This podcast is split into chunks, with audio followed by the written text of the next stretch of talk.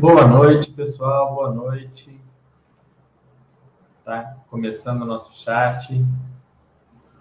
Me respondam se está funcionando aí a transmissão, está dando certo, porque de vez em quando dá aquele erro de incorporação. Preciso que vocês me digam como é que está, está funcionando ou não está. E quando eu testo aqui na minha internet, funciona tudo bonitinho, esperando o feedback de vocês aí. Estão vendo, estão ouvindo, está funcionando. Boa noite, Zé Bonitinho, como vai? Como é que está aí essa força? Boa noite, boa noite. Deem um retorno, pessoal. Quem está aqui na Basta.com para eu saber se está funcionando. Porque, para mim, aparenta aqui como se estivesse normal. E aí eu não sei se realmente está e ou se não está.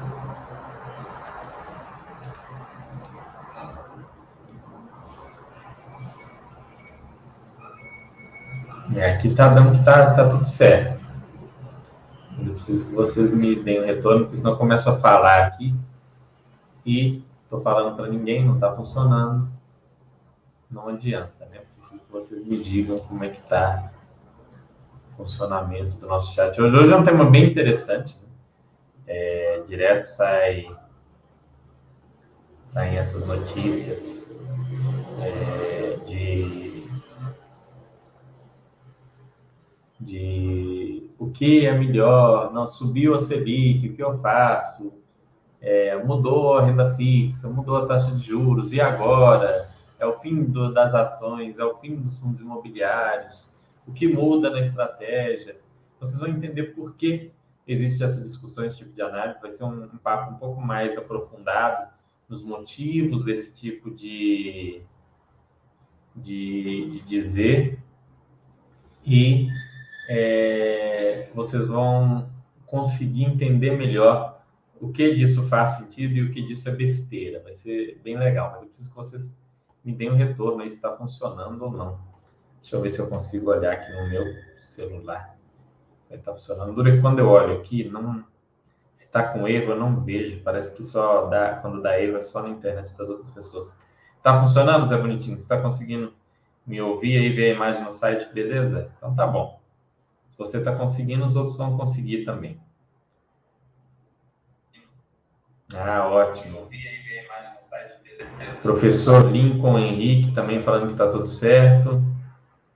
Só dar o F5, ó, avisando aí, ó, a dica do Zé Bonitinho, pessoal. Apertem F5, atualizem, apesar que quem não está me vendo não tem, não tem como. Deixa eu deixar aqui a mensagem.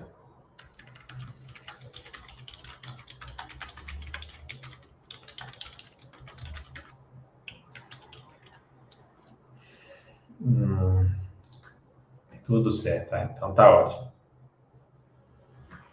Boa noite, Noendo, tudo ok? Bom, bom que vocês estão falando que tá tudo ok. Vamos esperar mais um pouquinho, né? O pessoal receber a notificação para a gente entrar no nosso tema. Então a gente vai falar um pouco disso, dessa comparação, a gente vai entrar um pouco nas teorias das finanças.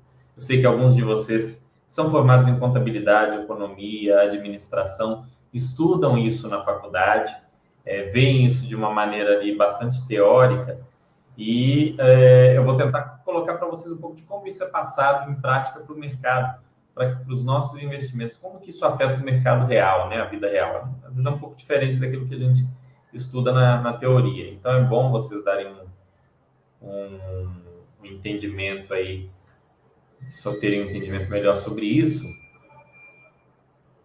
para não não terem aquelas atitudes é gente pode dizer, pouco produtivas que as pessoas têm. É muito comum em momentos como esse a gente vê aquele algoritmo da pobreza da pessoa comprando no topo e vendendo no fundo, comprando no topo e vendendo no fundo. A gente tem uma ferramenta aqui na Basta, que eu vou dizer para vocês qual é, vocês já devem imaginar, que vai te proteger disso. E eu vou explicar o porquê essa ferramenta funciona e te ajuda. Então, vai ter bastante, bastante links aí, bastante ligações desse tipo de informação vai dar para vocês entenderem direitinho como as coisas funcionam, né? Vai ser bem legal. Então, é, fiquem aqui até o final que vai valer a pena, ok? Vou, colocar aqui a apresentação já, deixa eu só ajeitar ela aqui. E se, se vocês tiverem outras dúvidas, quiserem perguntar qualquer coisa ou deixar qualquer sugestão, enquanto isso, podem deixar. Enquanto isso, eu coloco a nossa apresentação aqui no jeito. Para entender.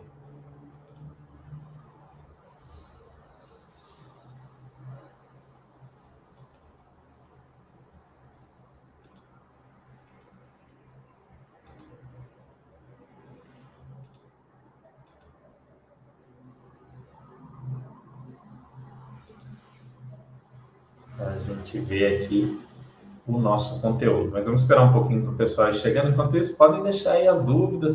Se vocês querem perguntar alguma coisa, é a chance de vocês.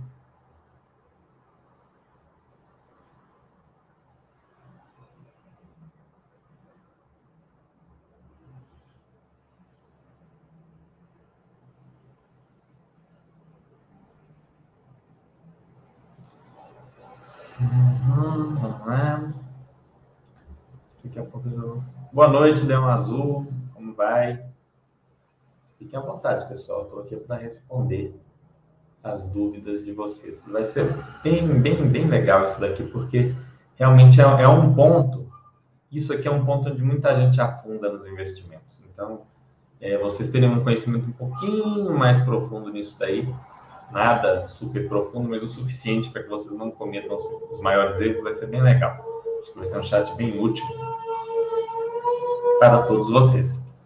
Então, deixem aqui a. Que vocês tiverem dúvidas, podem perguntar. Na hora que der exatamente 7h40 aqui eu começo, que aí deu tempo para o pessoal receber notificação. Vai ser bem legal.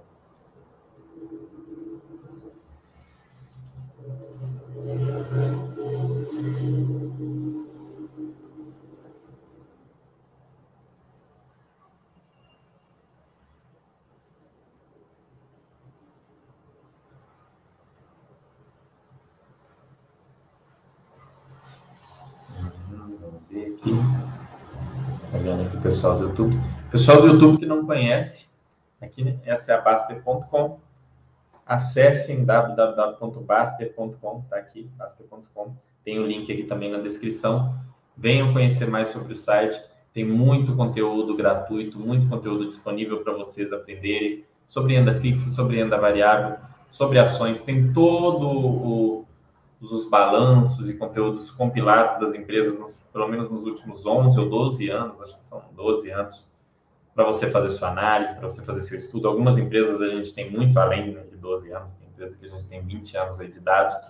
Então, tem o conteúdo das empresas, tem o conteúdo dos fundos imobiliários, tem relatórios gerenciais de fundo imobiliário comentado, tem quadros com o histórico do fundo imobiliário, histórico de distribuição, histórico de vacância.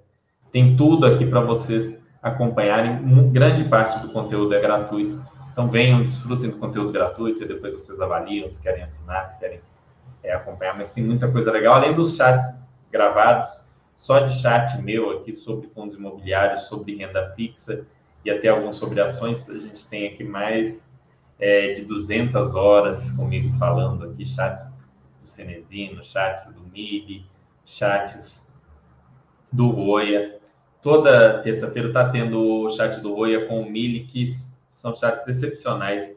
Sempre que eu posso, eu assisto ao vivo. Quando eu não posso, eu assisto gravado. De hoje eu não pude assistir, depois eu vou dar um jeito de ver, porque é, um, é sempre um conteúdo muito bom também sobre investimento em ações e em stocks, né, REITs, investimentos no exterior, muito bom.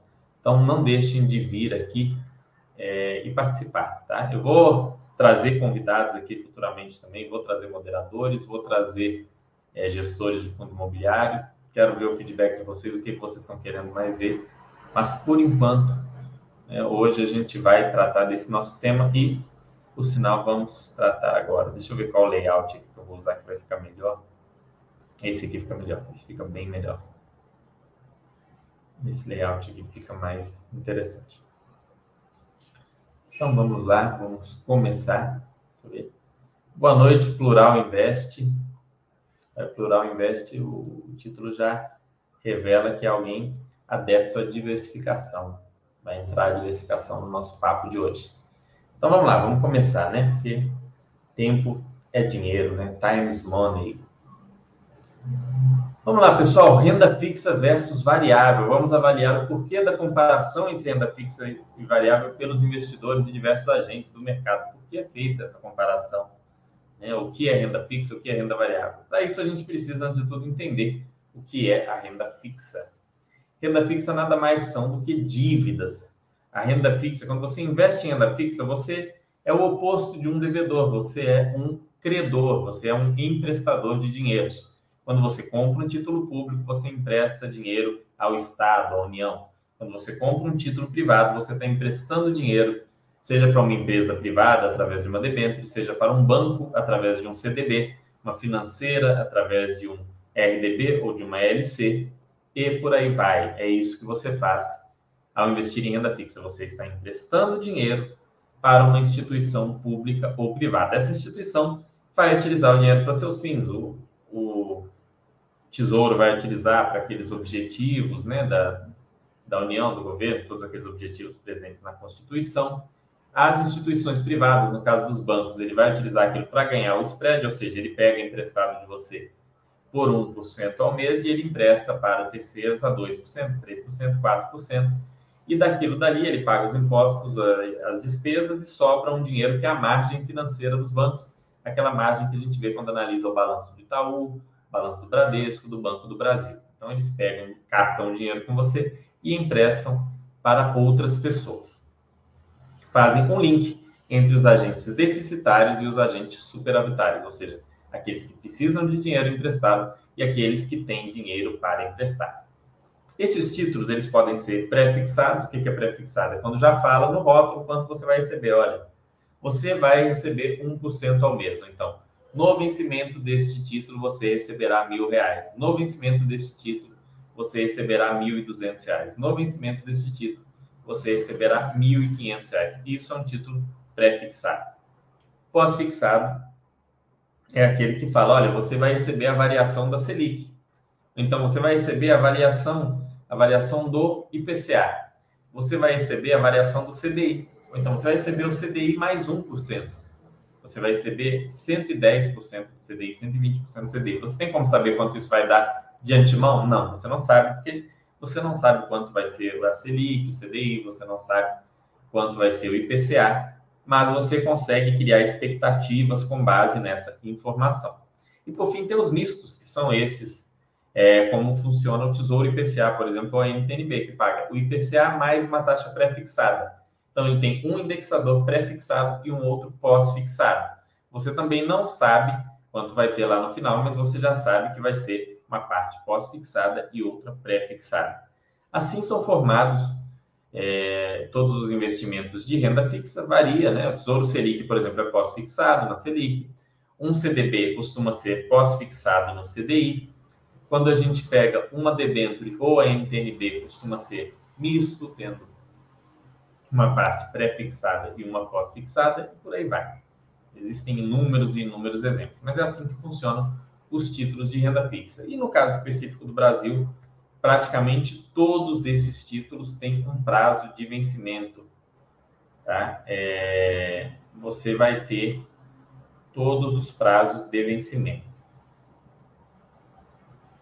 Vai ter alguns títulos vencendo em 2026, 2030, 2035, 2055 e por aí vai. Alguns títulos vão vencer antes, outros depois, alguns podem ser resgatados antes do vencimento, outros só podem ser resgatados na data de vencimento, especificamente. Olha, você comprou essa debênture e você só vai poder resgatar em 2030. Ou então, alguns muito específicos têm janelas de resgate, com resgate no final, mas você pode resgatar daqui a um ano, daqui dois ou no vencimento, por aí vai. Isso também acontece principalmente em debêntures. Enfim, existem várias diferenças nos títulos públicos. A gente tem aqui vídeos sobre os títulos públicos e privados, tem uma série de vídeos só sobre títulos públicos, sobre Tesouro Direto, tem vídeos sobre CDB, sobre LCA, sobre LCI, sobre CRI. Vale a pena dar uma consultada se você quiser se aprofundar. Tem tudo isso aqui. Hoje eu não vou me aprofundar porque a gente vai discutir um outro tema, mas é importante ter essa noção inicial do que é renda fixa. Renda variável é praticamente quase tudo que não é uma renda fixa. No caso da renda variável, não há promessa ou garantia de resultados, ou seja, você não tem uma, uma certeza ali do que virá depois. Você recebe parte, ó, saiu rápido, deixa eu corrigir isso aqui. Hum. Você recebe parte. Deixa eu ver se está aparecendo direitinho para vocês aqui no chat. Tá sim. Vamos lá. Vocês recebem parte dos resultados. E esses resultados vão variar. Existe necessariamente no investimento de renda variável um retorno acima da dita renda fixa livre de risco. No caso do Brasil, essa renda fixa é o Tesouro Selic. Então, em regra, os investidores balizam sua expectativa de retorno com os retornos longos da taxa Selic, não necessariamente a taxa Selic atual, mas a, a Selic esperada para o, o, prazo daquele investimento, seja um investimento de 24, 36 meses, 48 meses, 120 meses e por aí vai. Então, há uma expectativa de retorno quando você investe em renda variável acima da renda fixa. Há uma garantia de que você vai ter um retorno acima da renda fixa? Não, a renda variável não há promessa ou garantia de resultados, apenas uma expectativa de retorno acima da renda fixa. Né? Trouxe aqui essa informação do Peter Lynch, aqui, essa frase dele que é muito boa. Eu gosto muito de é, utilizar esses investidores que são mais eloquentes, né? que têm abordagens legais de didática e de ensinamento dos investidores, que ajuda bastante vocês a aprender e fica sendo algo que não sou só eu que estou aqui dizendo. Né? A ação não é um bilhete de loteria ela é apenas uma fração de uma empresa. Então, quando você compra uma ação, você está comprando um pedaço da empresa. Um pequeno pedacinho, claro. Quando você tem uma ação da Ambev, você é, tem uma ação que vale tanto quanto aquela ação que o Jorge Paulo Leman tem. A sua ação vale tanto quanto. Só que ele tem várias ações, ele tem um controle. Então, ele pode tomar decisões, ele pode tomar uma série de medidas, né? O pessoal do 3G Capital, que você, enquanto investidor, tem uma ação, não pode.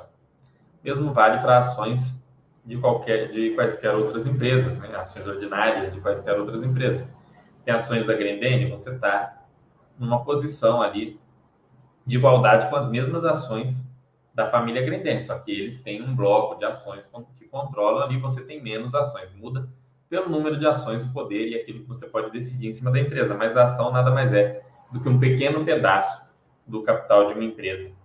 A gente vai, talvez, no futuro fazer um, um, um chat especial de como é formada uma empresa do zero até se tornar uma empresa de capital aberto. Eu quero ver se eu trago esse conteúdo para vocês é, de maneira bem ilustrada e, e bem passo a passo, como começa a empresa, o que como ela é, o que ela vira, como muda a administração dela. Para vocês que são empresários, vai ter muita coisa que talvez não, não seja tão interessante, mas para alguém que nunca trabalhou, às vezes alguns são servidores públicos ou são profissionais liberais como advogados e médicos, não tem tanto essa noção de funcionamento de empresa, é bem interessante.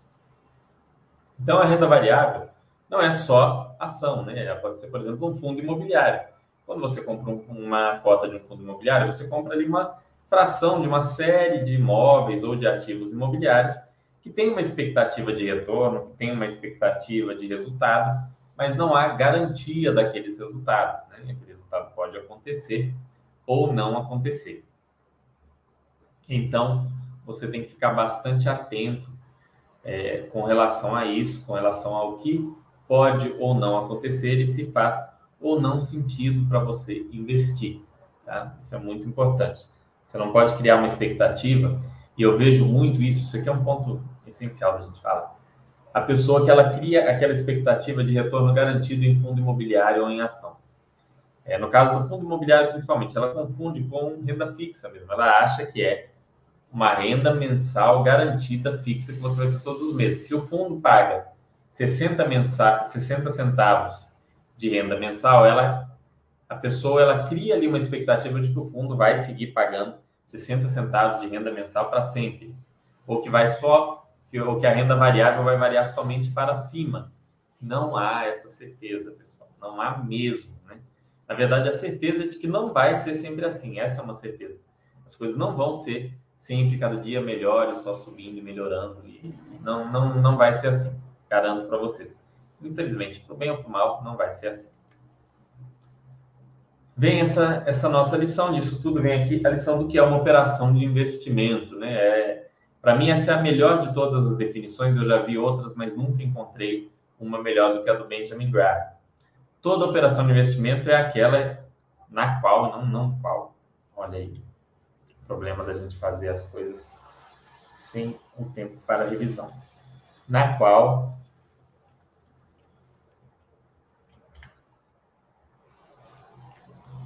se espera a segurança do principal com um retorno adequado sobre o capital investido. Todo o resto é especulação. Tá? Todo o resto, tudo que não se enquadra nisso, ou seja, você não espera a segurança do principal com um retorno adequado sobre o capital investido, não é um investimento. E não tem nada de errado em você ter coisas que não são investimento. A gente não vive só para investir, ok? Mas isso é a definição mais palpável, mais plausível e mais famosa do que é uma operação de investimento. Serve até para você, quando alguém te oferece uma coisa falando sobre investimento, você analisa, será que há um, uma certa segurança do principal, um retorno adequado do capital investido? Não, então, né, talvez não seja. Princípios estudados nas finanças. Isso daqui vocês estudaram, vocês que são aí o pessoal de finanças, o pessoal de administração, de contabilidade, de economia. Mais risco é igual a mais retorno. Investidores tendem a tomar mais risco quando aumenta-se o retorno esperado ou quando as outras opções se tornam menos atraentes. Ou seja, opções com menos risco têm um retorno muito pequeno, ou opções com um risco maior é, se tornam desproporcionais ali em relação ao retorno. Então, o investidor sempre vai tentar otimizar o risco e o retorno. Por exemplo, eu coloquei um exemplo aqui muito legal. Os fundos de pensão, eles têm metas atuariais. Por exemplo, para que eu consiga pagar a aposentadoria desse pessoal aqui do fundo de pensão, desse grupo de aposentados da Petrobras, da Caixa Econômica, Correio, enfim, eu tenho uma expectativa de retorno, eu tenho que ter um retorno de X%, que eles avaliam ali, sei lá, 6%. 6, 7, 8%, 9%, enfim. Para eu ter esse retorno, em um momento de juros baixos, eu vou precisar assumir risco, eu vou precisar comprar renda variável, eu vou precisar comprar ações, comprar fundos imobiliários, etc. Em um momento de juros elevados, né, no momento em que a gente tem taxas de juros na casa de 10%, 12%, eu posso travar aquela taxa de juros com uma NTNB longa ou com um título pré-fixado e evitar assumir juros. Isso é a visão do fundo de pensão. Então, ele vende a renda variável, ainda que a expectativa da diretora da renda variável tenha aumentado ainda mais, mas se ele precisa tirar 8 e a renda fixa está dando 9, ele vai para a renda fixa e deixa a renda variável de lado. Né? Esses agentes institucionais fazem isso. E tudo isso vem por quê? Né? Por que, que tem essas variações? Por que, que é, em alguns momentos a renda fixa tem uma expectativa maior, em outros a renda variável. Peraí. Por que, que tudo isso acontece? Então, deixa eu consertar aqui primeiro. Corrigir aqui. Hum. Não dá nervoso vendo o negócio errado. Por que, que tudo isso acontece? Vamos lá. Inicialmente você pega um momento, eu estou começando por esse momento, mas a gente poderia começar ao contrário. Vamos começar assim. Você tem uma atividade econômica aquecida, as empresas investindo muito, gerando muito emprego, muita produção, a produção subindo, a, o, o, consumo subindo, governo estimulando o consumo, é, pessoas querendo comprar, adquirir coisas novas, troca carro, aumenta a casa, compra moto, compra televisão de última geração, compra isso, compra aquilo. Você tem um estímulo, a economia vai girando e com isso os preços começam a subir. Eu vendo mais, eu, eu tenho um limite da minha capacidade produtiva, eu estou vendendo mais a demanda pelos meus produtos, é maior do que o que eu posso entregar, eu subo os preços para adequar a oferta e a demanda, melhorando assim os meus lucros. Com isso, com esse aumento de preço, a inflação sobe, esses preços vão aumentando. Existem outras coisas que geram inflação, tá, pessoal? Estou simplificando bastante aqui para vocês. Não vai... Ah, Fernando, mas e as commodities? E as interferências internacionais e a guerra? Simplificando ao máximo. Então, com isso, a gente tem um aumento generalizado de preços. Afinal, o consumo cresceu, a produção não cresceu no mesmo ritmo. Você pega e tem um aumento dos preços. Com esse aumento dos preços, a inflação está lá, o Banco Central sobe os juros para controlar. Com juros maiores, o dinheiro migra. Né? Os investimentos na área produtiva se tornam menos atraentes, porque eu vou montar uma fábrica nova na minha empresa com uma expectativa de retorno de 10%,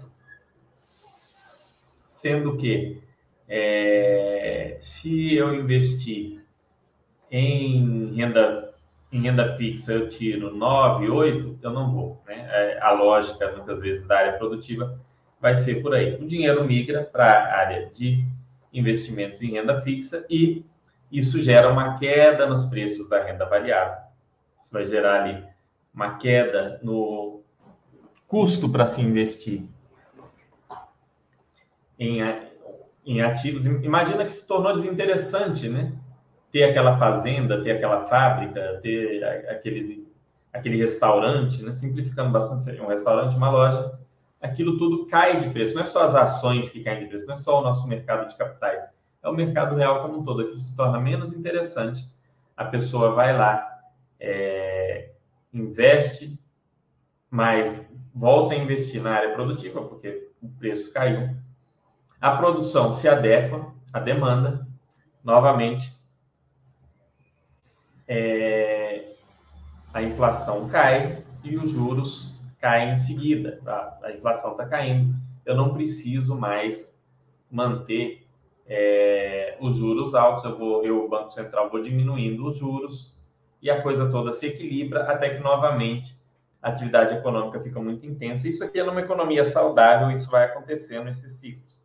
Claro que não, não é a situação atual, a gente está com outros problemas, mas isso é normal. E aí, Fernando, toda vez então eu vou migrar, eu vou sair ali da empresa, eu vou vender a minha empresa e vou investir em, em, renda fixa, e aí quando os juros caem, eu pego, eu vou ver o ciclo, a hora que tiver na mudança de ciclo, eu altero, volto para renda variável. Não. Imagina uma pessoa que tem uma empresa, o cara é dono de uma padaria, né? o cara é dono de uma concessionária de automóveis ele é dono de uma rede de restaurantes.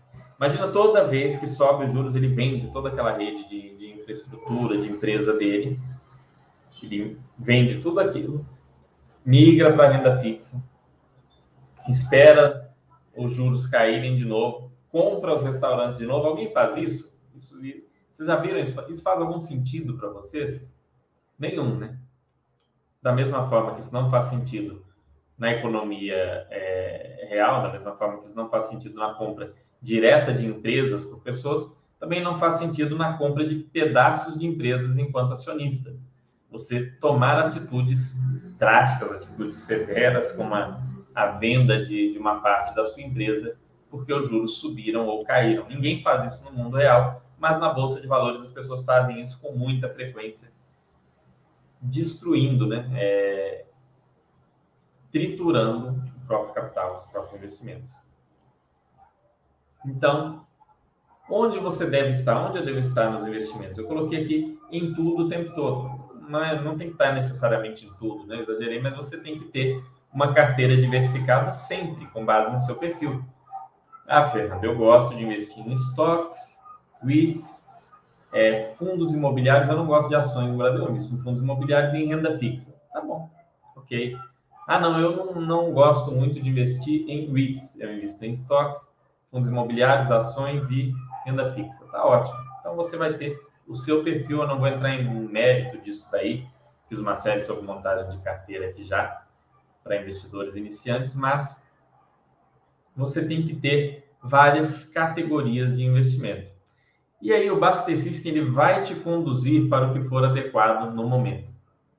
Porque o Baster System, ele trabalha contra o senso comum. Ele vai de maneira estritamente lógica. Então, quando as ações caem de preço, ele vai te mandar comprar ações. Né? Ele vai te mandar. É o momento em que a maioria das pessoas não vai ter coragem ali de estar aportando, de estar comprando ações, mas o Baster System vai te fazer comprar.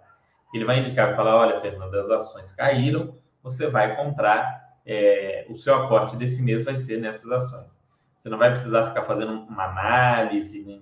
ele vai, desde que você tenha previamente montado uma carteira lógica com ativos de valor, ele vai te jogar naquilo que tiver mais interessante no momento. Ah, os juros subiram muito. Quando os juros sobem muito, a marcação a mercado da NTNB, por exemplo, cai. Aí ele vai te mandar comprar a NTNB ao invés do Tesouro Selic. É um momento que você vai estar tentado a comprar o Tesouro Selic, mas ele vai te mandar fazer a coisa mais adequada. O juros subiu, tá ali. Os juros caiu muito, a NTNB subiu pela marcação a mercado. O Baster System vai te mandar investir no Tesouro Selic. É algo que você não vai estar querendo fazer, porque não é o que o jornal está dizendo que vai te fazer rico, que vai te trazer o maior retorno mas é o mais lógico do ponto de vista de equilíbrio e balanceamento da carteira. O Baster System vai te jogar lá. Os fundos imobiliários estão em queda porque é, os, o investidor, vamos dizer, investidor menos experiente, ele está migrando do fundo imobiliário para a renda fixa, para o Tesouro Selic. O Baster System não vai te deixar fazer essa migração, porque ele vai te mandar ali pela sua composição de carteira que você analisou, comprar mais fundos imobiliários na queda. Então, o Baster System é uma ferramenta muito poderosa para te impedir de fazer besteira e de agir no ciclo, comprando as coisas lá no topo e vendendo lá no fundo. Se você simplesmente seguir o Baster System, ele vai te impedir de fazer isso, de comprar lá no topo e vender no fundo. Ele vai te agir como uma proteção natural para esse tipo de situação, ok? Então é, vai ser bem legal isso daí. É assim que ele vai trabalhar para você. Pense bastante nisso. Analisem bem isso. Usem o Baster System Test. Você que ainda não está usando o Baster System, comece a usar. Sem contar que tem a ferramenta do imposto de renda, né? Ele deixa praticamente seu imposto de renda pronto para você é, lançar no programa todo ano. Mas é uma ferramenta muito legal, pessoal, porque ele te impede de agir de maneira errada no ciclo. E às vezes a sua intuição, o seu instinto vai ser de fazer o oposto do que deveria ser feito. Por exemplo, num momento como o atual, o instinto das pessoas é comprar o que? Tesouro Selic. Baster System, pela forma como ele é conduzido, ele, não, ele dificilmente vai te mandar comprar Tesouro Selic agora. Ele vai te mandar comprar Tesouro IPCA, ele vai te mandar comprar ações, ele vai te mandar comprar fundos imobiliários. Né, quando o dólar sobe, o instinto das pessoas é investir mais no exterior. Ah, agora é o momento do exterior, não sei que o dólar subiu muito. O Baster System vai te mandar investir no Brasil nessa hora. Quando o dólar cai, as pessoas vão ver ali que o investimento dela no exterior ficou negativo, porque o dólar caiu, ela, ah, não, exterior não é mais o momento. Aí o Baster System vai te mandar investir no exterior, ele vai te mandar comprar REIT, ele vai te mandar comprar estoque, ele vai sempre te mandar aí naquilo que não é o óbvio. Então ele vai te proteger desse tipo de coisa que as pessoas fazem, que é não ponderar bem o risco e o retorno, né? É, ponderar de maneira equivocada. É interessante que um sistema tão simples faz todo esse trabalho para você. Então, ele vai te impedir de entrar na, na, naquelas euforias comuns de mercado. Na euforia do fique rico com renda fixa de 1% ao mês, na euforia do é a vez da bolsa, é a hora de enriquecer. Por isso ele é um sistema tão genial. Vocês vão levar tempo para concluir isso. Vocês não vão concluir de cara. Quem está começando, né? Você que já está mais tempo, talvez já tenha concluído. Vocês vão levar tempo para ver o quanto esse sistema simples te protege e te ajuda. Vocês vão levar um bom tempo. Mas quando vocês perceberem isso, pode ter certeza, vocês vão ter muito mais esclarecimento. Porque ele pega tudo, tudo isso que eu expliquei aqui e muito mais e coloca de uma maneira muito simples em um sistema que vai te ajudar a não fazer bobagem. É claro, é importante que você tenha diversificação lá. Você preencher o seu Baster System com uma ação e a caderneta de poupança. Não.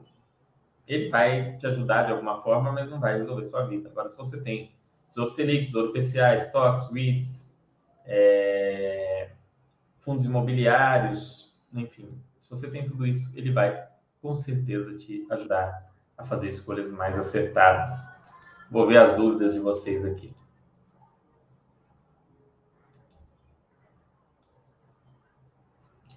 Fernando, o que está acontecendo nesse momento com a GPO poderia ocorrer com o FII CRI ou pelo fato de não ser imóveis físicos, a situação de venda e liquidação de ativos se torna inviável? E no Endo, qualquer fundo pode ser liquidado, mas o takeover, que é a pessoa chegar lá e querer os ativos do fundo imobiliário, faz zero sentido com CRI, tá? É, a probabilidade disso acontecer com CRI é muito baixa.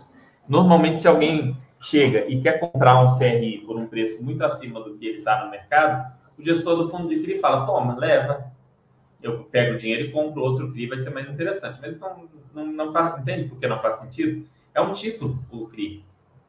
Eu tenho um título aqui que ele é avaliado é, a mercado a 100 mil. E eu posso comprar outros títulos similares ali por 100 mil. Você chega e fala, Fernando, eu quero pagar 120 mil nesse título. Eu falo, leva. E vou lá e compro outro de 100 mil. Então, própria, a própria arbitragem normal do mercado impede que isso aconteça. Né? Tanto que são os fundos, às vezes, fazem pequenas movimentações de CRI. Pode ver o, o Iridium, por exemplo, ele não leva normalmente CRIs até o vencimento. Quando ele nota essa demanda pelos CRIs dele, que ele considera um pouco fora do, do normal, ou seja, que o CRI está sendo vendido, na visão deles, caro, né? Por assim dizer, ele vai e vende mesmo o CRI, não está nem aí, compra outro que ele entende que está num preço justo ou barato para trazer aquele rendimento a mais para o, é, para o investidor. Isso torna o fundo de CRI melhor do que o fundo de imóveis? De modo algum, não tem nada a ver. Não, não torna o fundo de CRI melhor nem pior do que o fundo de tijolo. São fundos diferentes, né, com características diferentes. O fundo pequeno, mono, muito provavelmente em algum momento esses fundos vão acabar. Para quem não sabe, pessoal, houve uma proposta do HGPO é, no, de um cotista né, do HGPO de comprar os imóveis do fundo.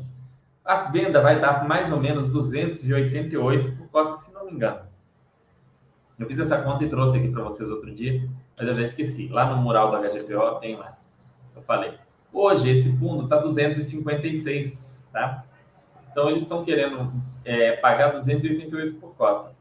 É provável que seja aprovado é, né, é bastante provável que seja aprovado, porque é um valor bastante acima do valor de mercado e do valor de avaliação patrimonial do fundo. É um fundo que vai sair fora, é uma pena por ser um fundo de alta qualidade, mas fundos pequenos, monoimóveis, têm esse risco.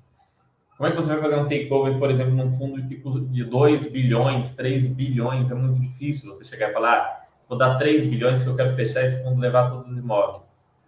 Um investidor desse calibre normalmente não vai fazer esse tipo de coisa. Não vai acontecer. Agora, num fundo pequeno, isso pode acontecer. Todo mundo que investe em fundos pequenos tem que estar ciente desse risco, tá?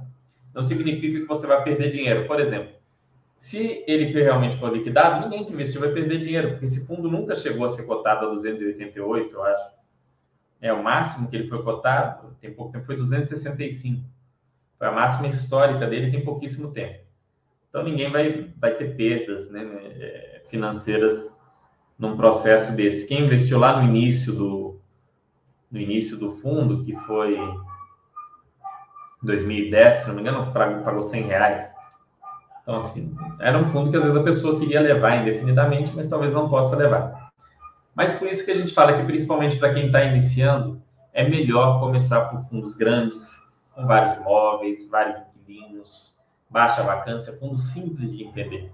Depois, quando você tem mais experiência, você pode comprar um fundo desses. E às vezes você acaba até sendo financeiramente beneficiado com uma, uma situação dessas.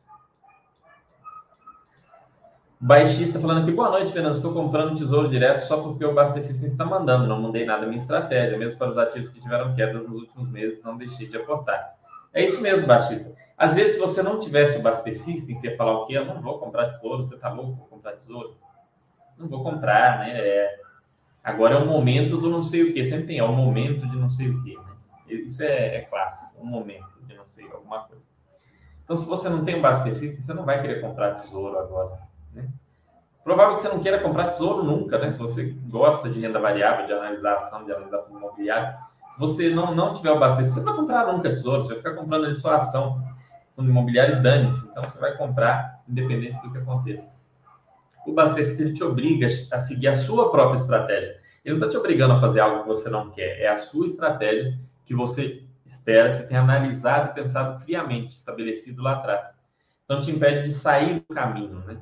E as pessoas saem, é... e as pessoas saem do caminho. Isso acontece bastante é... com pessoas que que não têm uma estratégia prévia bem estabelecida. O próprio Baster System é uma boa estratégia pré-estabelecida, que é comprovadamente. É estratégia, por exemplo, o Baster System tem uma estratégia tão boa, que é uma estratégia é, igual a que os fundos de pensão usam. Então você fala assim, ah, Fernando, eu vou investir no fundo de pensão aqui. Ao invés disso, monta o seu próprio fundo de pensão, com a vantagem de que você sabe que não tem interesses escusos ali, né? É algo montado por você, com base nos seus interesses, não nos interesses de ninguém mais. Os interesses são só os seus. Então, é, esse reequilíbrio os fundos de pensão fazem. E você tem uma vantagem, uma vantagem muito grande. Agora bem, qual é a maior vantagem do investidor pessoa física em relação ao, ao fundo? Considerando que o fundo tem um gestor competente, honesto, o cara não é picareta, não está com interesses ali ocultos, o cara é, é bom e é honesto. O cara é obrigado, tá? Se uma ação subir muito, passar a representar um percentual muito grande do patrimônio, um fundo imobiliário, enfim, algum investimento específico tiver um, uma alta muito grande, ele é obrigado a vender. Ele não tem opção, ele tem que se desfazer daquela posição.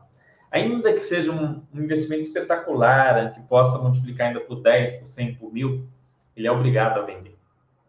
Então, eles têm dificuldades de pegar o que a gente chama de tembegas, que são aquelas ações que multiplicam por 10, ou empresas que multiplicam por 100 ou por mil, porque eles são obrigados a se desfazer daquele, daquele ativo ao longo do caminho. Você, como investidor de, de individual, você não é obrigado a vender nada, você não é obrigado a fazer nada que você não quer, você não é obrigado a comprar nada, nem a vender nada. Então, você não precisa vender. O Baster System mandou você comprar o tesouro, você compra o tesouro, mas ele não tá, você não é obrigado a vender a ação. Você não tem que vender nada, você vai lá e compra o tesouro. Ele te mandou comprar ação, você vai lá e compra ação, você não vai vender o fundo imobiliário por isso. Então, é uma vantagem grande que o investidor individual tem em relação a esses instrumentos de fundo de pensão e tudo mais. Por que, que vocês provavelmente já viram algumas pessoas que ficaram com um patrimônio bom através de fundos de pensão e aposentaram bem? Porque essas pessoas não ficaram se desfazendo, vendendo, saindo do investimento ao longo do tempo. A grande vantagem da previdência e da pensão é essa: a pessoa não fica saindo ao longo do tempo. Ela, em geral, deixa lá e vai só acumulando, acumulando, acumulando. Você fazendo isso por conta própria, escolhendo seus ativos, tende a ter um, um resultado ainda melhor, utilizando, como eu disse, a ferramenta do Baster System. Baster System nada mais é do que um coach, né? é um coach automático, alguém que te diz o que fazer, mas não da cabeça dele, com base no que você estabeleceu, que é o mais importante. Então, antes de tudo, você tem que estudar e pensar, aí você vai estabelecer o que, que você quer, vai colocar lá no Baster System o seu plano e ele vai te obrigar a seguir aquilo dali. Outra coisa importante é você não ficar revendo o seu plano o tempo inteiro, porque se você fica revendo o tempo inteiro, é, tem uma chance grande de o negócio não, não funcionar. Então, reveja os percentuais, no máximo, uma, duas vezes por ano. Quando você está bem no início, você rever mais vezes faz até sentido, porque você ainda não tem é, muitos conhecimentos daquilo que você está fazendo.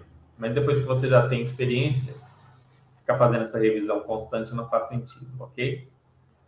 Bom, pessoal, vou responder as dúvidas de vocês para a gente encerrar. Então, deixem as dúvidas. É, e me digam o que, que vocês acham aí. O que, que vocês estão querendo saber. Boa noite. Você vê a alavancagem no CIS como um problema ou como um aumento de risco? Isso é uma pergunta excelente, à volta dos que não foram. É uma excelente pergunta. Essa pergunta tem tudo a ver com aquilo que a gente falou hoje. Assim. Pergunta perfeita para o nosso tempo. Quando um fundo faz, um fundo de investimento imobiliário, quando ele faz alavancagem, o que, que acontece? É um aumento de risco? Sim, é um aumento de risco, ponto. Vai ser um aumento de risco. Não existe você fazer uma dívida e não aumentar o risco. Você foi e financiou um imóvel para você.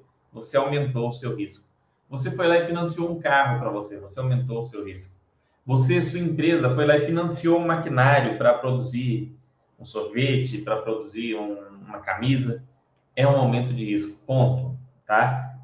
Dívida é um aumento de risco. A questão é, a ponderação do risco pelo retorno. Quando o gestor faz uma dívida, ele espera o quê? Que ele vai aumentar o risco, mas que ele vai aumentar o retorno ainda mais do que aquele aumento de risco. Eles sempre explicam isso, eles sempre vão ter. Quando ele faz uma operação alavancada, normalmente sai um fato relevante ou sai no relatório dele, a explicação. Olha, eu fiz essa dívida para comprar esse imóvel, porque esse imóvel vai trazer um retorno de tanto, e eu vou pagar dessa dívida tanto, que é menos do que aquele retorno incremental que eu vou ter com o endividamento.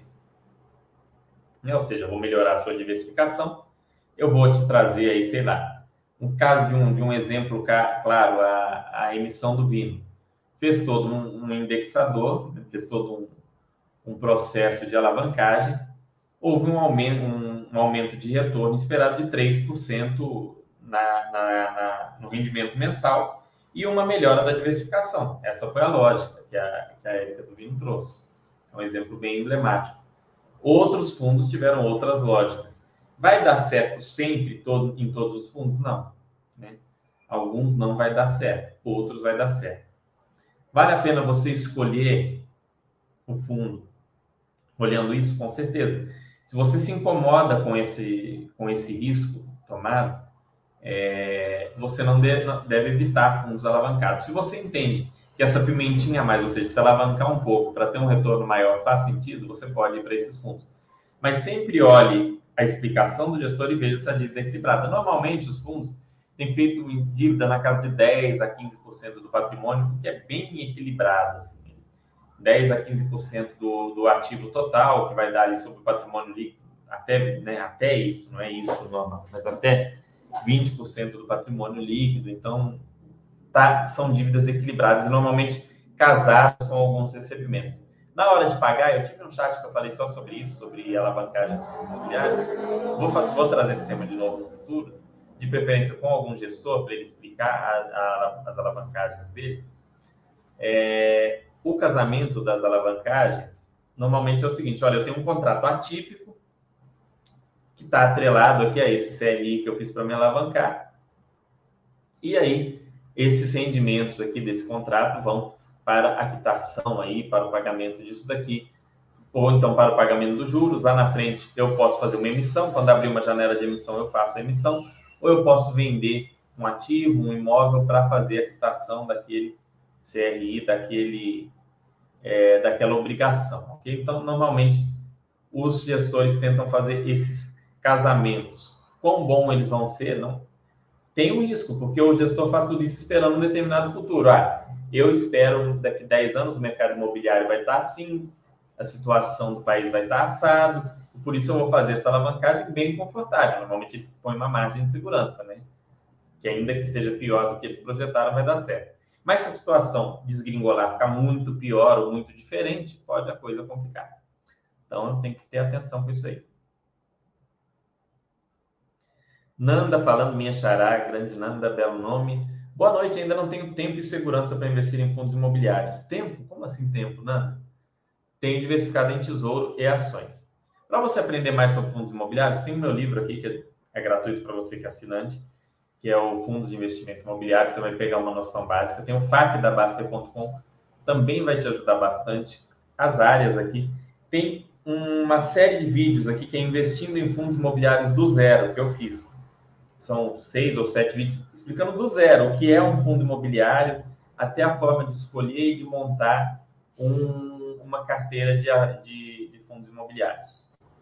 Então, vá lá, é, olhe com muita atenção, veja esses vídeos, veja esses conteúdos, você vai aprender. Fundo imobiliário é simples, eu acho que vale muito a pena ter fundo imobiliário na carteira. Eu acho que o fundo imobiliário ele traz um uma instabilidade, uma estrutura, né? ele faz uma liga ali entre a renda fixa e a renda variável muito boa. Ele é um tipo de ativo que vale a pena ter na carteira. Mas aí você faz esse estudo todo que eu falei, e não é algo de outro mundo, você consegue fazer em um fim de semana, você tirar aí um eventual sábado domingo que você puder para fazer esse estudo.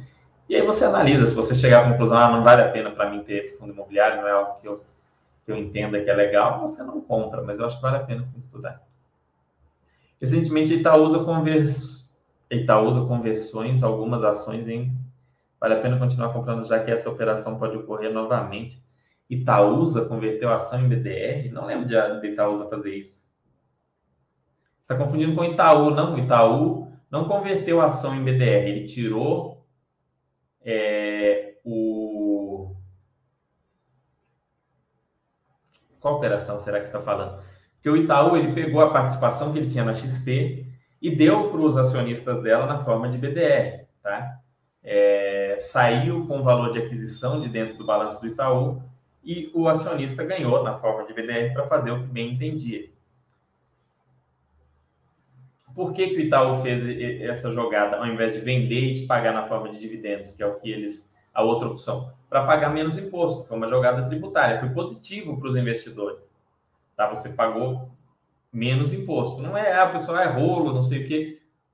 Quando você olha isso do ponto de vista de finanças corporativas, o Itaú não estava preocupado com o seu imposto de renda, mas assim, também não é, não tem nada de complicado nisso. O pessoal criou tanto caso nisso aqui no site que eu não consegui entender, para ser honesto. Mas o Itaú te deu as BDRs da XP, porque se ele vendesse aquela, aquela participação da XP no mercado acionário norte-americano e te pagasse como dividendos, ia pagar um imposto muito mais alto, um imposto bem maior. Ela optou por passar aquilo para o investidor. O investidor podia ficar com a BDR ou vender. Você vendeu, pagou o seu imposto de renda numa alíquota menor do que pagaria e ficou ali é, com isso. Eu tenho a impressão, Nanda, que ações de maneira geral demandam mais tempo para estudar do que o fundo imobiliário. Quando eu vou escolher uma ação para colocar na minha carteira, eu levo, eu estudo por bem mais tempo do que quando eu vou estudar um fundo imobiliário. Um fundo imobiliário eu consigo estudar, às vezes em dois dias eu estudo uma ação, eu levo pelo menos uma semana para estudar, assim, eu, né? É, para analisar mesmo, para pegar ali, é, olhar a histórico da empresa, olhar os quadros aqui da Baster, olhar os alguns releases anteriores, olhar os comentários do Eduardo, ver os vídeos quando tem entrevista do Mili, é, vídeo de apresentação da gestão, quando tem o DEI da empresa, apresentação DEI, tudo. Então, assim, eu levo muito mais tempo para estudar uma ação e decidir colocar ela na minha carteira do que um fundo imobiliário. Mas, assim, busque o conhecimento, assim, é tudo é embasamento, né? Você tem que estudar para ver. Talvez você se sinta confortável depois de estudar um pouco os fundos imobiliários. Mas eu acho que o que você está falando é esse caso do Itaú, não? É, o Itaú com a XP. Cactus, é, não é que você vai comprar a BDR, tá?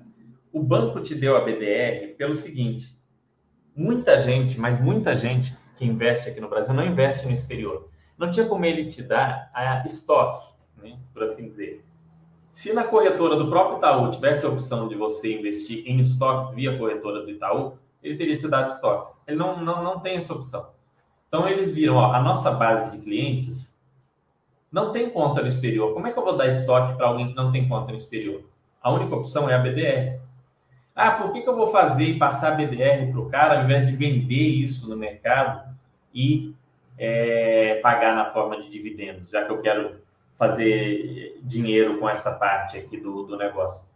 Simples, porque o imposto seria bem mais alto. Do, se o Itaú pegasse, vamos supor que eu sou é, acionista do Itaú, né? Na época, acho que eram 40 e poucas ações. Né? Isso é a explicação, é, é bem simples. Para cada 40 e poucas ações, você recebia uma, uma BDR.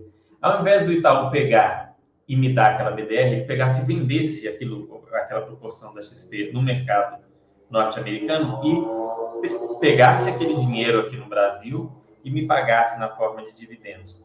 Ele teria que pagar dentro da estrutura do banco, desde a venda da, da participação na XP até o pagamento do, do valor com dividendo, como dividendo, um imposto muito maior.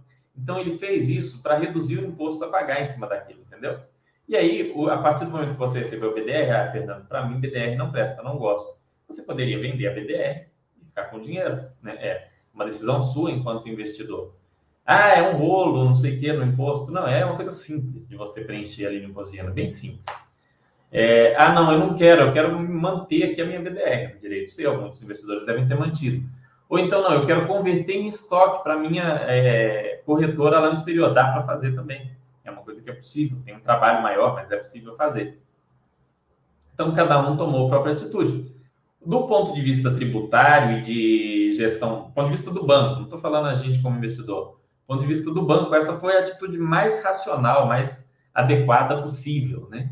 É, eu não, não via como o banco poderia ter feito um, a, a, coisa de uma maneira que favorecesse mais os seus acionistas, né? Assim, já que ele queria se desfazer de parte da participação na XP.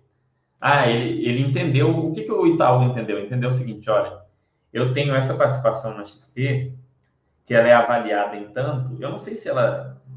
Talvez o preço dela e o valor estejam descolados. Eu, eu comprei por, por bem menos, eu acho que está na hora de eu me desfazer. Eu estou com muito disso daqui, eu vou me desfazer, que eu tenho como fazer algo melhor com os recursos adquiridos disso aqui. Então, o que for dos acionistas, eu vou passar para eles. E foi bem simples, entendeu? É, do ponto de vista do banco, fez todo sentido. Assim, eu não vi nenhum bolo nisso, para ser bem honesto. É, respeito quem acha isso um bolo, né? Porque não é uma coisa que acontece tipicamente nos nossos investimentos, mas hum, jamais deixaria de ser acionista do Itaú por causa disso. Do ponto de vista empresarial, do ponto de vista de decisões de finanças empresariais, foi uma atitude super inteligente. Assim, né? Deixar de ser acionista deles por isso não, não, não teria pé nem cabeça. Talvez isso aconteça de novo com a Itaúsa, né? Mas a gente não sabe. Itaúsa tem, tem várias outras empresas. É a mesma coisa, olha só o exemplo da Itaúsa. Vamos supor, a Itaúsa tem lá a participação na Alpargatas. Ela tem uma participação na Alpargatas. E ela comprou aquela participação por X reais. Vamos colocar aqui que ela comprou por 5 reais por ação. Eu não sei quanto pagou, se vocês procurarem lá no site da Itaúsa, vocês conseguem achar. Não vou procurar isso agora, mas vamos colocar. É um exemplo que aí é uma exemplação com ação. Ela comprou alpargatas lá por cinco reais cada ação, né? Itaúsa, né? Que aí dá para a gente fazer um paralelo bem legal. E ela tem lá esse negócio. E vamos supor que Itaúsa cresça, que a Itaúsa não, que a alpargatas cresça absurdamente. Que as pessoas passem a viver com base no chinelo havaiana, que seja o calçado obrigatório para se usar no, no ambiente de trabalho, enfim que vire um fenômeno mundial maior do que já é, muito maior do que já é. Ao chegar ao ponto da alpargata ficar maior do que o Banco Itaú, virar uma coisa de louco. Aí, a Itaúsa, como holding, ela vai falar assim, olha, eu tô ach... e aí o mercado fica naquela alvoroço, valoriza pra caramba alpargatas, né? Alpargatas vai dominar o mundo tal, as pessoas vão usar chinelo na mão, no gol, até no futebol profissional, aquela coisa de louco. Aí a Itaúsa fala, olha, agora Alpargatas está representando aqui 70% da nossa holding. E eu acho que a Alpargatas não tem esse potencial todo para dominação mundial e coisas afins. Vou pegar e vou vender uma parte de, dessa Alpargatas para é, investir em outra coisa. Eles vão olhar, peraí, eu vou vender, eu tenho, tenho aí eles primeiro eles concluíram isso, esse ponto eles falam, será que eu vendo isso daí? Né? Eu posso vender essa participação e é, compro alguma outra empresa. Eles vão olhar no mercado, nós vamos olhar as outras empresas aqui que tem a venda, empresa fechada, empresa aberta, né? A gente é uma holding, quer diversificar, é o que eles vêm dizendo, que eles querem diversificar mais. Aí a Itaúsa olhou aqui, olhou ali, olhou uma empresa de mineração, olhou uma empresa de materiais de construção, uma empresa de calçados, uma empresa disso olha, não tem nada que eu acho que é interessante, que tem um preço que para mim vale a pena comprar uma participação. Mas eu quero diminuir a minha exposição ao, ao Alpargatas, que a Alpargatas está dominando o mundo, né? É, é, conclusão do, da Itaúsa seria essa, né? Não vai, o, o mercado está achando isso, mas não vai acontecer. Então eu vou fazer o seguinte, eu posso vender e distribuir como dividendos, né? Deixa eu ver aqui, já que eu não vou usar esse caixa, não tenho perspectiva de usar o caixa. Aí eles olham e veem assim, ó, se eu vender as ações da Alpargatas, eu vou vender, eu vou ter que pagar um imposto, né? Em cima de, de, desse lucro que eu vou ter com a venda. É o imposto dentro aqui da holding, a, a alíquota é, vamos colocar, a alíquota é 30%. Vamos colocar assim que seja 30%. Vai ser algo perto disso, mas não vamos fazer o cálculo exato. Aqui na, no quadro da Basta da Itaú, vocês acham isso? 30%. Aí ele olha assim, não, mas se eu distribuir isso aí para os meus acionistas, eu vejo que a maioria dos meus acionistas tem é, uma participação pequena aqui na Itaúsa, que eles, eles, vão receber em ações menos de 20 mil em ações da Alpargatas. E ao vender, eles não vão pagar imposto de renda nenhum, porque venda de ações até 20 mil no Brasil, você não tem imposto de renda. Então, quer saber, ao invés de eu vender minha participação da Alpargatas, pagar o imposto de 30% e distribuir o dividendo, né, eu vou pegar vou entregar para os acionistas uma ação da Alpargatas, né? Para cada 10 ações do. Vamos supor que a Alpargatas virou um negócio fenomenal ali, eles resolveram vender metade. Para cada 10 ações da Itaúsa, o investidor vai receber uma ação da Alpargatas. E aí, o cara vai lá e recebe as, as ações dele. Vai ter um, um. Qual que é o custo de aquisição? É o custo de aquisição que o, a Itaúsa teve. Ele te manda aquela ação, você às vezes você gosta da alpargatas, gosta ali da, da, do, do, negócio, acha que é bom, você não vai vender, você vai deixar aquilo ali na sua carteira. Ou às vezes você acha que o negócio não é interessante por A mais B, você vai vender, mas você não vai pagar aquele imposto de renda. Então a Itaúsa faria isso para que os acionistas dela, os investidores, e não pense que eles estão fazendo isso porque amam você, pequeno investidor, querem o seu bem, não, porque tem uma família ali controladora, eles se preocupam com o próprio dinheiro, eles tentam fazer o melhor para eles você está no mesmo barco, você é sócio, então vai acontecer o melhor para você. E aí eles vão lá, é, passam a ação do, da alpargata para você. Se fosse isso, se fosse uma ação de uma empresa brasileira negociada no Brasil, ninguém ia comentar nada disso, não ia ter alvoroço, não ia ter nada, todo mundo ia, ia ficar quieto. Como teve BDR, aí virou uma BDR, mas é a mesma coisa. Né? Ah, eles, isso pode acontecer com outras empresas, inclusive com é, a Itaúsa é o melhor exemplo por ser uma holding, porque eles vão analisar, nossa, eu estou com participação excessiva nisso daqui. Um dia a Itaúsa pode chegar, por exemplo, como ela tem uma participação gigante no Itaú, e falar, olha, eu vou distribuir para os meus acionistas ações do Itaú. Acho muito difícil ela fazer isso. Ela pode fazer isso se ela achar que é, que é interessante, que vai ser bom para os acionistas e para a empresa Itaúsa fazer isso. Ela pode fazer isso. Ela distribuiria a ação do Itaú. Você vai receber lá em TUB 3 ou talvez em TUB 4 é, para a sua para cada pra, conforme a sua participação em Itaúsa. Normal, entendeu?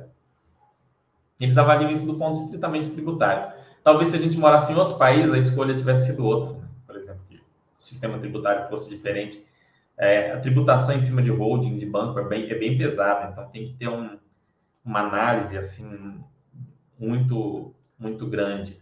Pessoa física piorou. Né? A tributação de pessoa física é uma coisa de de louco, né? Então eles avaliam aí, mas para ações e BDRs o imposto na pessoa física é menor, né? É, é bem curioso. Por dar um exemplo bem interessante, por exemplo, para você que tem um imóvel de aluguel, né? Eu tenho um imóvel enorme de aluguel, é mais barato você alugar via pessoa jurídica, se for um imóvel que, que você vai ter um aluguel de 10, 15, 20 mil, ou seja, um aluguel de mais de, mas dependendo da sua renda, né? Fora esse imóvel, vale mais a pena você é, comprar pela pessoa jurídica para você, você pague um imposto menor sobre aquele valor de aluguel. Então, isso tudo é planejamento tributário. Ok? Espero ter te ajudado, Carlos, ter te esclarecido. Eu sei que ficou um pouco confuso, né? Porque é uma história grande que eu, que eu, que eu tive que contar do porquê chegamos né, nesse, nesse ponto, né? Por que o Itaú tomou essa decisão. Mas do ponto de vista racional e lógico, foi uma decisão assim até bem óbvia, não foi nada que me surpreendeu, sendo bem honesto. Assim, ah, nossa, que, que eles estão fazendo isso, né? Tô absurdo, não vi nada de, de estranho. Para mim, isso ficou bem claro, as motivações do Itaú em fazer esse movimento pra, para os de entregar a BDR para os acionistas ao invés de, de, de vender e distribuir dividendos, ok? Então é isso, pessoal. Vamos encerrando o nosso chat, mais de uma hora de chat. Espero que tenham gostado, que tenha ajudado vocês a entenderem entenderem melhor o funcionamento do Baster System, entenderem que existem esses ciclos de juros e que não faz sentido você alterar sua carteira toda vez que essa roda está girando, tá? Porque essa roda gira, gira, gira. E aí, se você fica girando a sua carteira, não gira, gira, você vai ficar zonzo, vai perder dinheiro e não vai chegar a lugar nenhum. Para você chegar lá na frente, você vai ter que entender que esses ciclos acontecem, são naturais, e o System está aqui para te proteger, para te impedir de fazer besteira ou de cometer erros nesse tipo de situação, ok? Então, é isso. Playboy falando ótimo chat, porque quer dizer que foi ótimo chat, né? É, espero não ter sido muito chato. É, eu que agradeço, Playboy, pela participação. Já pensou Playboy participando aqui? É, um grande abraço para você, para todos vocês. Uma ótima semana, né? uns ótimos próximos 15 dias, né? E a gente. De nada, Nanda. Dá uma chance para os fundos imobiliários, Nanda. Começa pelo meu livro. Eu acho que você vai gostar, tá? Fundo imobiliário, eu acho que tem lugar na carteira assim, de 99% dos investidores. Eu fiz aqui uns vídeos, eu fiz vídeo aqui assim, estudando um fundo imobiliário do zero. Pega para você ver, assim, mostrando como que você pega para estudar um fundo imobiliário do qual você não sabe nada. Eu fiz um vídeo fazendo isso. Futuramente vai ter outros. Enfim, sigam acompanhando aqui que vai ter muita coisa legal. Daqui duas semanas a gente está de volta. Obrigado, Charlito. Eu que agradeço. Agradeço a presença de todos vocês. Um grande abraço, uma ótima semana, um ótimo resto de, de março aí e em abril estamos de volta. Um grande abraço.